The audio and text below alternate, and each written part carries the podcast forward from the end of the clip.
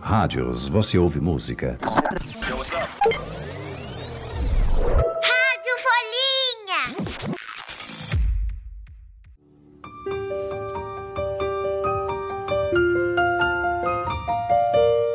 Quem reconhece esse pianinho, levanta a mão. Ah, esqueci que não dá pra ver de onde eu tô. Bom, mas quem lembrou, lembrou, né? Eu adoro esse filme. Chama Noiva Cadáver. E não é nada macabro nem assustador. É pra criança mesmo. E essa música, lembra? Tenho que partir, lembre de mim. Se esforce pra sorrir, não importa a distância, nunca vou te esquecer. Do filme Viva, a Vida é uma Festa. Não vai me dizer que não assistiu. Tem mais um, tem mais um. Ouve só.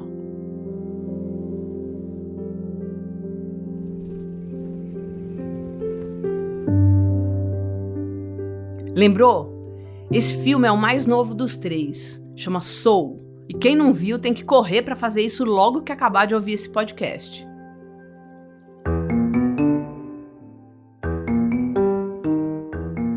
Ah, esse podcast, aliás, é a Rádio Folhinha. E eu sou a Teté Ribeiro.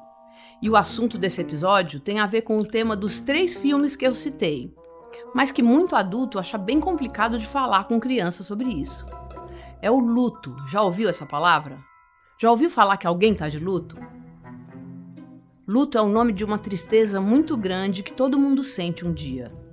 É a tristeza que dá quando morre uma pessoa que a gente gosta. Faz parte da vida, mas nunca é a parte preferida da vida de ninguém, claro. Eu conversei com a Camila Appel, uma jornalista que se especializou num assunto que a maioria das pessoas evita: a morte. Ela tem um blog sobre a morte, pensa nela todos os dias. E no luto de quem sofre com elas. E sabe o que a Camila me falou? Que quanto mais a gente fala na morte e no luto, mais a gente perde o medo dessas duas coisas.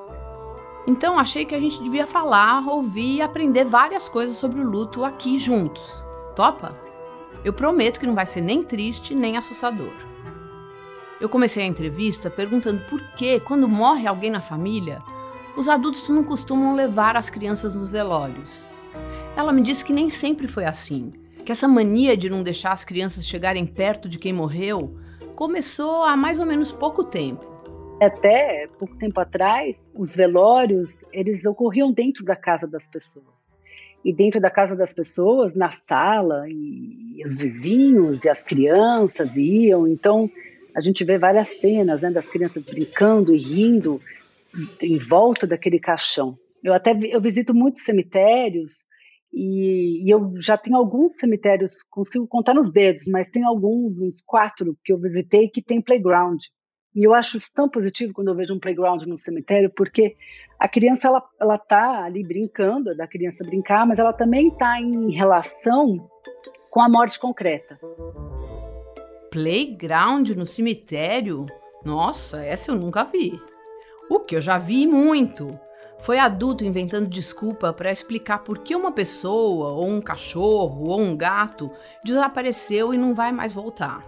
Quem já não ouviu que alguém querido foi para o céu? Ou que virou estrelinha? E o cachorro ou o gato que foram morar numa fazenda? Claro que já teve cachorro e gato que foram morar na fazenda mas na maior parte das vezes, essas frases são usadas para não falar que o avô, a avó, a tia, o tio, o gato ou o cachorro morreram. Ninguém faz isso por mal. É para não deixar as crianças tristes. O problema é que não falar de um assunto não faz ele deixar de existir. Ainda mais um assunto como esse, a morte, que vai acontecer com todo mundo, todos os bichos, todas as plantas, com tudo que está vivo não falar sobre as coisas tristes da vida tem uma consequência que não é nada legal. Deixar todo mundo bem confuso.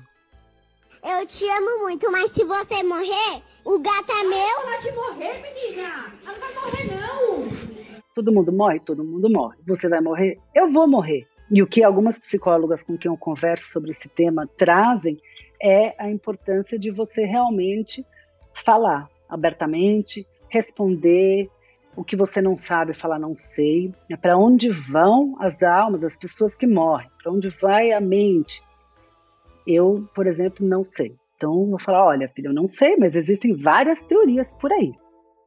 Essas teorias que a Camila citou são as coisas em que muitas pessoas acreditam.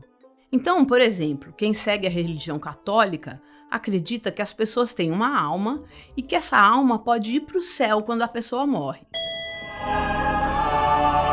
Os espíritas e os budistas acreditam que a alma pode voltar e morar em outro corpo, o que eles chamam de reencarnação. Mesmo quem não segue uma religião tem um jeito de pensar no que acontece depois da morte.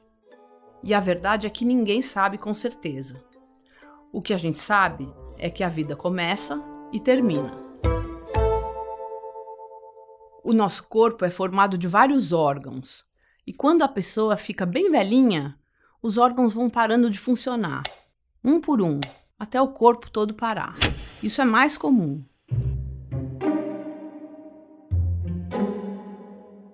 Mas às vezes alguma coisa acontece antes da pessoa ficar velhinha e ela morre jovem, às vezes até criança.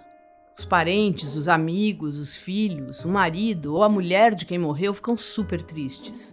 Perderam uma pessoa de quem gostavam muito. E essa tristeza é o luto. O luto não tem uma duração definida, não é assim. Daqui uma semana ou um mês a pessoa vai esquecer e ficar bem. Tem uns dias muito ruins, as pessoas choram, depois outros em que até dão risada, aí voltam a ficar mais tristes. Às vezes todas as coisas acontecem no mesmo dia. Mas, pouco a pouco, as coisas vão voltando ao normal, ou a um novo jeito de ser normal. O luto, que nem a vida, também tem fim.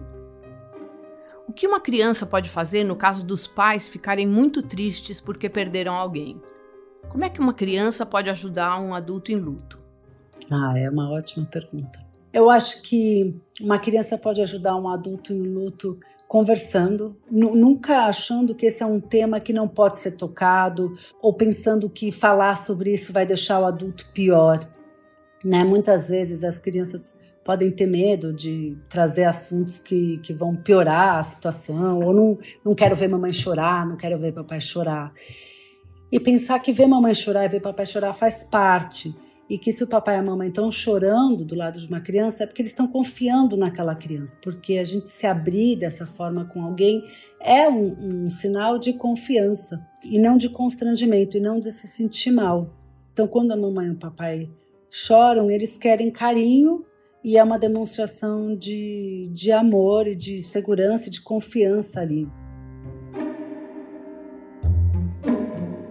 para uma criança que perdeu o avô ou a avó, ou um tio ou um bichinho, o que você recomenda para que ela passe por essa tristeza da forma mais leve possível?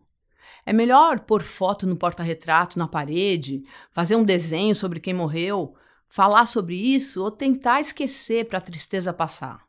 Quanto mais se falar sobre isso, melhor é fazer homenagens ao vovô e à vovó em aniversário, desenhar, escrever carta para o vovô e para a vovó sobre o que está acontecendo com você. Vovô, passei de ano, ou, alguma coisa importante tem acontecido, compartilhar. Você está no momento ali que você quer compartilhar com aquela pessoa que não está mais ali, aqui não vai doer, porque a pessoa não está mais lá, você não vai compartilhar com ela, mas você pode também ter outras formas de compartilhar isso com essa pessoa, escrevendo cartas, fazendo desenhos e conversando com alguém, falando: olha, hoje senti uma dor porque eu lembrei, e, e compartilhar. Que até pouco tempo atrás, falar sobre o luto e falar sobre pessoas que morreram não era muito aceitável, né, numa roda de conversas. Mas eu sinto que isso tem mudado, porque falar sobre a dor é importante. Eu concordo com isso que a Camila falou que a gente está começando a se abrir e falar mais sobre a morte e o luto. Tanto é que aqueles filmes que eu botei um pedacinho lá no começo são feitos para criança e tem morte e luto na história. Você lembra o nome deles? Anota. Tem A Noiva Cadáver, Viva, A Vida é uma Festa e Sou. Eu vou deixar os títulos na descrição desse episódio para você não deixar de assistir nenhum deles. Acredita em mim, nenhum é triste. Mas também não dá para fingir que a morte e o luto não são tristes. Claro que são. A gente está passando por uma pandemia de coronavírus e muita gente morreu nos últimos dois anos. A situação já melhorou muito, Mas eu perguntei para Camila se ela achava que o mundo tinha ficado mais triste. Eu acho que no momento, agora ainda é muito recente para eu ver algo além da tristeza. Eu acho que agora sim. Acho que o mundo ficou mais triste. As pessoas elas perderam é, pessoas amadas numa circunstância terrível, que é sem ver, sem acompanhar o processo da morte, né? Porque quando você tem alguém que está no hospital, por exemplo, você acompanha, você vai vendo a evolução, você conversa com o médico, você tira dúvidas, você passa noites do lado daquela pessoa, aquilo vai te ajudando aí lidando com a morte. Durante a pandemia, alguém entrava no hospital, você nunca mais via, de repente você recebia uma ligação de que aquela pessoa tinha morrido. Então, isso é muito traumático, muito triste. No momento, eu vejo tristeza. Claro que a gente tem falado mais sobre morte e sobre o luto. O luto está em pauta. Isso é, sim, positivo, eu acho que é positivo a gente falar, mas é difícil ver isso ainda como uma consequência boa, digamos assim, da pandemia. Né? No momento, acho que não dá para ver uma consequência boa, mas uma grande tristeza coletiva essa tristeza vai passar, assim como essa pandemia. E a gente que viveu tudo isso, ficou em casa um tempão, depois teve aula online, ou nem conseguiu ter aula, ainda tá usando máscara, tem que perder o medo, sacudir a tristeza e aproveitar a vida, mesmo sabendo que ela tem um fim, mesmo sabendo que vai ficar em luto quando uma pessoa que a gente ama morrer. Se tem uma coisa que a gente tem que aprender urgentemente, quanto mais cedo melhor, é que a vida é muito especial. Eu sou a Tete Ribeiro e eu faço pesquisa, entrevista, roteiro e narração da Rádio Folhinha.